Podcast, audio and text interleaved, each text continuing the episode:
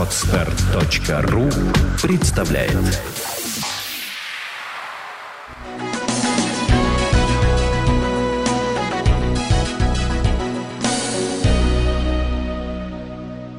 Как обычно, люди э, такого уровня, как Владимир Путин, Барак Обама, э, не могут просто так говорить всякие разные слова. К ним начинают цепляться. Да? Так вот, э, когда были американо-китайские переговоры, буквально там 3 или 4 дня назад, там, может быть, неделю назад, Барак Обама на переговорах ответил, что они прошли восхитительно. И народ зашебуршался. Что может это означать? На самом деле, о чем договаривались Барак Обама и Си Цзяньпинь, и как это можно, вот, по вашему мнению, расценивать?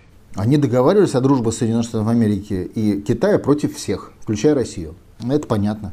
Но это суть любых переговорных процессов. На любых переговорных процессах в конкурентном мире все договариваются против всех остальных, особенно на секретных. Но проблема в том, что китайцы с американцами договориться не смогут. Потому что они, они уже восхитительно. Они прошли восхитительно, но ни о чем не договорились. Ну, когда китайцы улыбаются, непонятно чему он улыбается. И даже не в этом дело. Просто китайцы с американцами сегодня занимают такое доминирующее положение в мире, что одной планеты на двоих им уже не хватает. Вот одной берлога э, планетарная не выдержит двоих медведей. Тут они к 25 году хотят на Марс полететь. Поэтому они, они между собой договариваются, пытаются договориться. Но, но в принципе договориться им нельзя, потому что договориться можно только за счет других. Россия и другие страны мира недостаточно богатые, чтобы обеспечить условия этого договора в плане совместного ну, раздела, допустим, их экономического пространства или совместной эксплуатации и так далее. Поэтому, э, зная новый китайский курс, э, задача номер один сегодня Обамы – это отколоть китайцев от э, путинской политики по линии БРИКС и объединения э, всех колоний мира в единую антиамериканскую борьбу. Вот задача американцев. Единую антиамериканскую или антироссийскую борьбу? Нет, Путин формирует единую э, фронт антиамериканский, то есть единый фронт стран, которые колоний против метрополии. То есть единый процесс национальной освоительной борьбы, мировой. Задача Америки отколоть оттуда Китай. Тут вытащить из этого фронта Китай как самую богатую страну и постараться с ним, чтобы он не участвовал в этих проектах. Понятно, да? То есть, ну вообще хотят, чтобы все страны не участвовали. То есть это просто форма борьбы. Путин формирует единый э, такой фронт, чтобы страны, которые составляют половину мирового населения, э, чтобы они жили для себя, а сегодня это колонии, то есть живут для американцев и их союзников – а задача американцев попытаться эти вот э, режимы в этих колониях уговорить, чтобы они не участвовали в этой антиамериканской борьбе. Евгений Алексеевич, э, на самом деле США и Китай очень сильно повязаны. То есть а, очень много производства вынесено из США в Китай, то же самое время э, Китай не сможет без внешнего американского рынка. Я не помню процент, но достаточно большое количество товаров, которые поступают в США, оно как раз производится в Китае. То есть если между ними... Да еще добавьте Россию и Европу. Да, если между ними начнутся какие-то там непонятки, то они же друг без друга не могут. Вопросы политики, вопросы лидерства и власти всегда важнее вопросов экономики и доходов. Но экономически тоже война. Да? Если мы возьмем и разделим сейчас США и Китай, то что получится? И там плохо, и там плохо. Не так получится так, что Китай перестроит свои рынки сбыта и будет производить товары для внутреннего рынка, повысит благосостояние китайского народа в 10 раз, для остальных рынков мира, европейского, российского и так далее. Да и американский останется, просто он снизится, объем рынка снизится. То есть в чем логика любой метрополии? Она не покупает, она отнимает. Если удастся решить, э, решить проблему однополярного мира, то Америка просто перестанет отнимать, в том числе у Китая.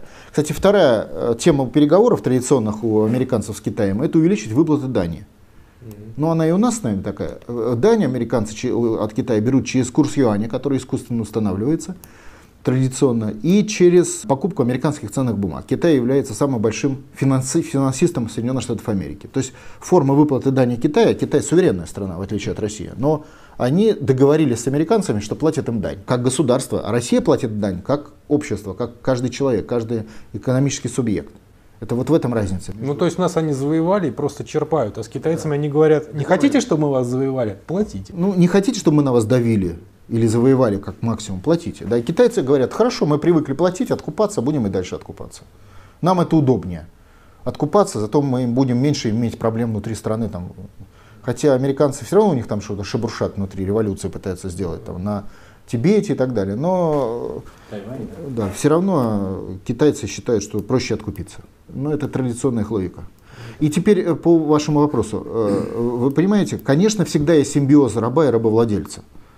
Всегда можно сказать, а вот если раб перестанет быть рабом, как же он проживет? Ему же каждый день миску э, супа дают, значит, как-то ему одежду дают, его организуют, ему думать не надо, за него думает рабовладелец. Хороший человек. Ну, как надо делать выбор. Ты хочешь, чтобы твой народ китайский, русский какой-то был свободен или быть, будешь рабом? Это выбор, он, он экономически тоже, но во вторую очередь. В первую очередь политический и личный, нравственный. Насколько американцев получилось договориться с китайцами, можете сказать? Думаю, что, судя по формулировкам, восхитительно, не договорились. То есть Обама специально напускает такого тумана? А он ничего не сказал.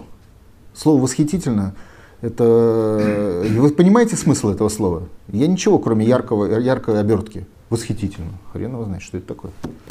В результате переговоров обычно выходят на конкретные вещи. Один, два, три, четыре, пять. Вот один, два, три, четыре, пять не было, да? Ну, ну как-то да. Значит, ни о чем не договорились. Переговоры прошли конструктивно, в, в на удивление, неформальной и положительной обстановке.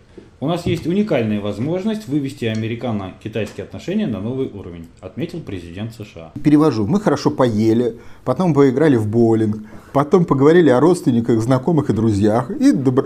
радостные разошлись. Как-то так. Поели хорошо, восхитительно. Китайцы вообще занимают сейчас политику, они ждут, когда америк... американцы под давлением, в том числе России, другого мира, будут уничтожены. Вот позиция китайцев. Сами они участвовать в уничтожении американцев не хотят. Они считают, что их резерв прочности достаточен, чтобы они дождались. Этого радостно. Что это дает китайцам, кроме отсутствия выплаты дани официальной? Как меняется их место в мире? Они перестают быть э, плательщиком дани, и для них создаются условия для участия в мире в качестве э, одного из центров власти. Конечно, центра власти. То есть сейчас они не рабы, как мы, но такие, скажем так, данники, что данники тоже не очень хорошо. Кроме того, они зажаты Америкой в политическом плане. То есть они такие полувассалы, так, полувассалы в некотором смысле. Тут они становятся свободными. Мечта любого государства, нации, человека быть свободным. Скачать другие выпуски подкаста вы можете на podster.ru